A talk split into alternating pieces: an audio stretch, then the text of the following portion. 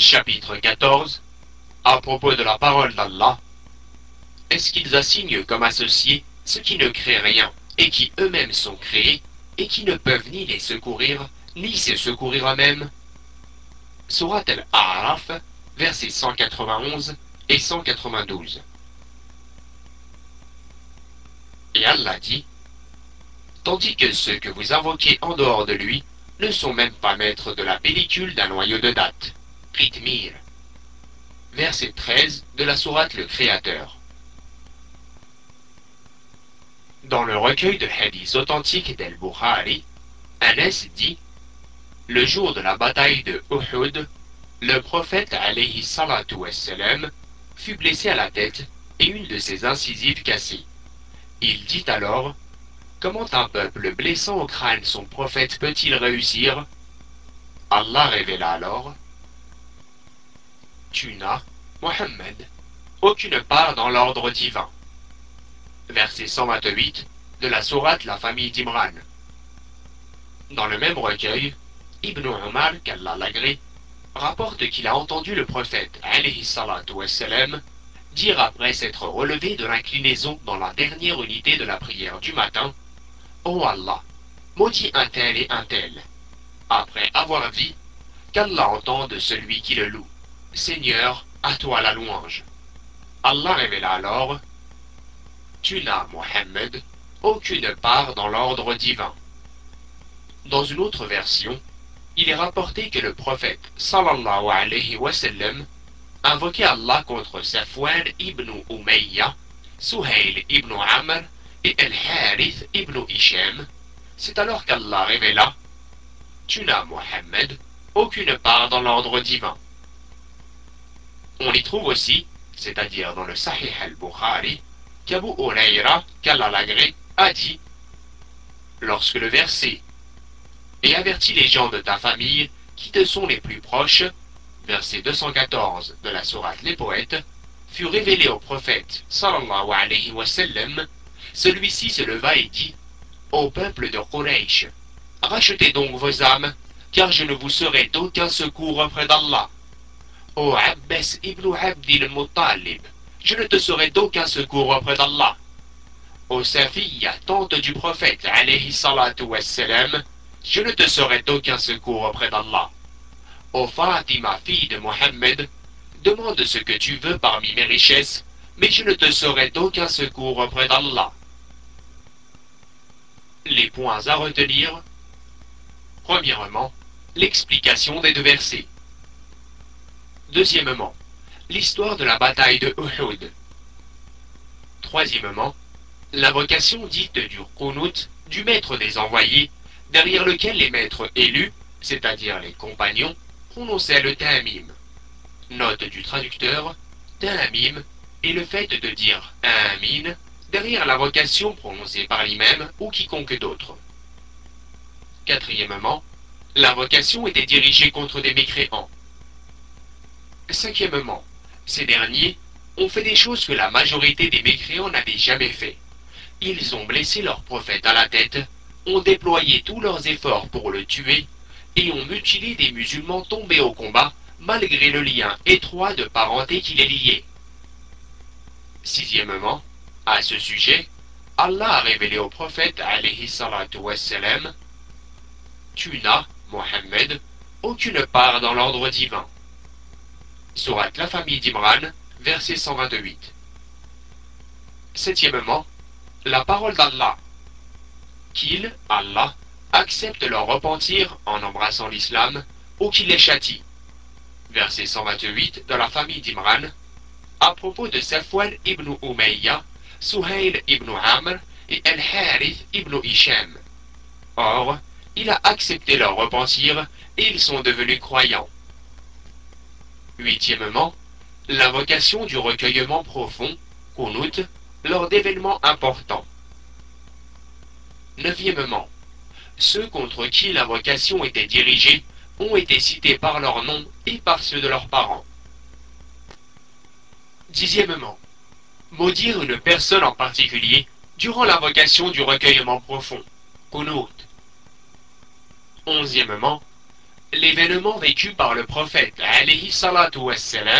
après la révélation du verset et avertis les gens de ta famille qui te sont les plus proches. Verset 214 de la sourate Les Poètes. Douzièmement, la ténacité du prophète alayhi dans le domaine de la prédication au point où il fut traité de fou. Il en est de même aujourd'hui pour un musulman qui agirait de la même façon. Treizièmement, le prophète a dit à ses proches et moins proches, je ne vous serai d'aucun secours auprès d'Allah. Et dit même à sa propre fille, ô Fatima, fille de Mohammed, je ne te serai d'aucun secours auprès d'Allah. Si le prophète, alayhi wassalam, qui est le maître des envoyés, affirme qu'il ne peut être d'aucun secours envers la souveraine des femmes de l'univers, ainsi sachant que ces paroles ne sont que vérité, et si l'on observe dans quel état se trouve l'élite de la communauté de nos jours, le tawhid et l'isolement dans lequel est réduite la religion apparaissent alors. Note du traducteur, le qunut est une invocation pour une circonstance particulière que l'imam peut décider de faire dans la prière après s'être relevé de l'inclinaison. Commentaire La mention de ce chapitre, après les chapitres précédents, est un choix très judicieux de la part de l'auteur qui indique une profonde compréhension de la religion et une science étendue. En effet, la preuve concernant l'obligation d'unifier Allah Azzawajal et son droit exclusif à l'adoration dans le cadre de sa divinité est bâtie sur la croyance innée en son unicité de seigneurie, Tawhid. Ainsi, la preuve concernant le droit exclusif d'Allah à l'adoration, seul en dehors de tout autre, est une preuve innée, réaliste et rationnelle. Ce chapitre contient donc la preuve que celui qui crée, octroie la subsistance et possède n'est autre qu'Allah seul. Quant aux autres, ils ne possèdent aucune part de la création, de l'octroi de subsistance ou du commandement, de même qu'en réalité, ils ne possèdent rien qui soit. Ceci concerne même la créature la plus élevée en noblesse, à savoir le prophète alayhi salatu.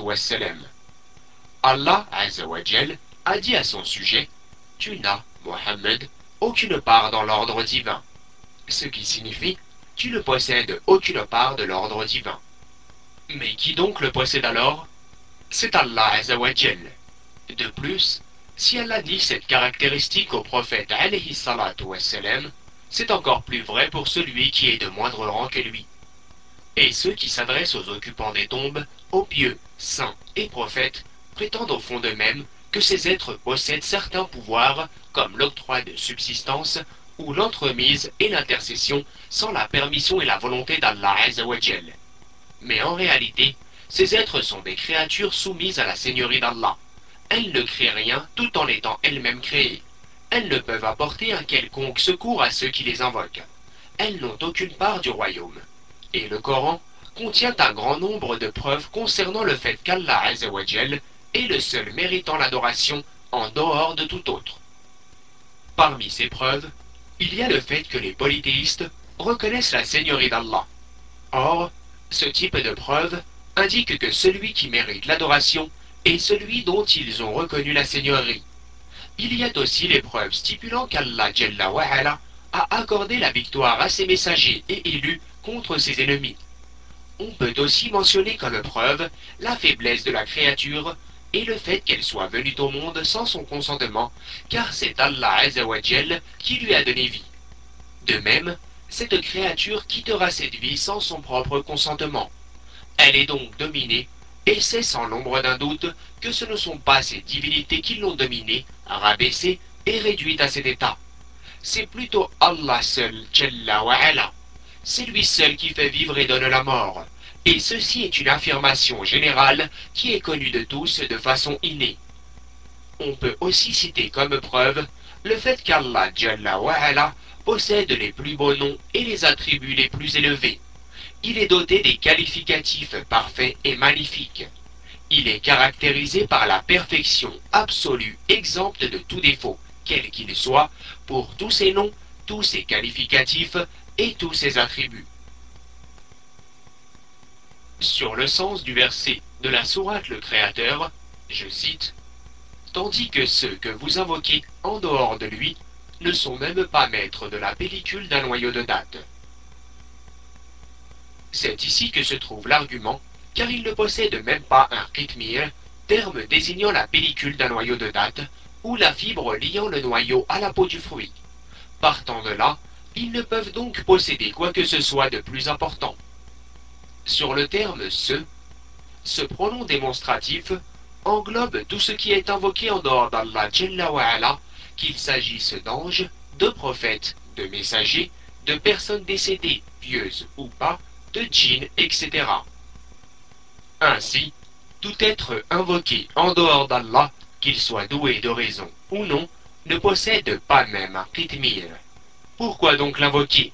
Il est donc obligatoire de s'adresser à celui qui possède cela. Dans le recueil de hadiths authentiques d'Al-Bukhari, Anas dit Le jour de la bataille de Uhud, le prophète wassalam, fut blessé à la tête et une de ses incisives cassées.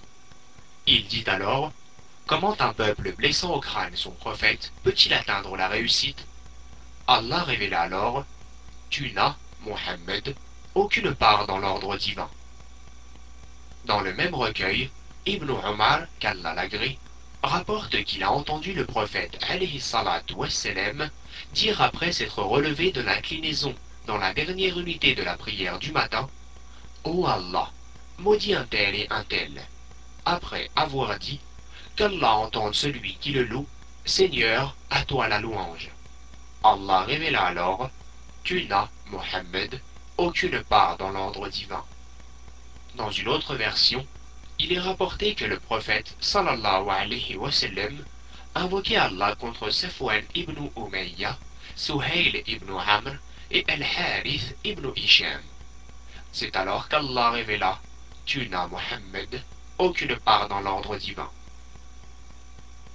Ces hadiths indiquent qu'Allah nie le fait que le prophète sallallahu alayhi wa sallam puisse posséder quoi que ce soit de son royaume. Par conséquent, le prophète a transmis cet enseignement et l'a expliqué. Et ceux qui sont de moindre rang que lui, sont plus à même d'être concernés par cette négation. Ainsi, par voie de fait, cette part du royaume d'Allah ne peut appartenir ni aux anges, ni aux prophètes, ni aux pieux parmi les adeptes des messagers. Dès lors, toutes les orientations vers autre qu'Allah deviennent caduques et il devient obligatoire de s'orienter vers Allah au moyen de l'adoration et ses catégories comme l'invocation, la demande de secours, de protection, le sacrifice, le vœu et autres types d'orientation vers Allah la vérité, Jalla wa'ala, seul, en dehors de tout autre être. On y trouve aussi, c'est-à-dire dans le Sahih al-Bukhari, qu'Abu Huraira, qu'Allah l'agré, a dit Lorsque le verset et avertis les gens de ta famille qui te sont les plus proches fut révélé au prophète sallallahu alayhi wa sallam, celui-ci se leva et dit Ô peuple de Quraysh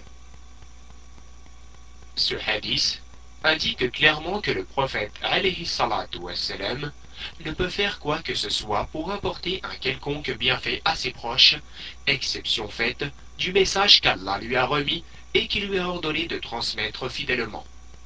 Quant au fait de les secourir face à Allah de leur épargner le châtiment, la punition et le supplice, ce pouvoir ne lui a pas été octroyé.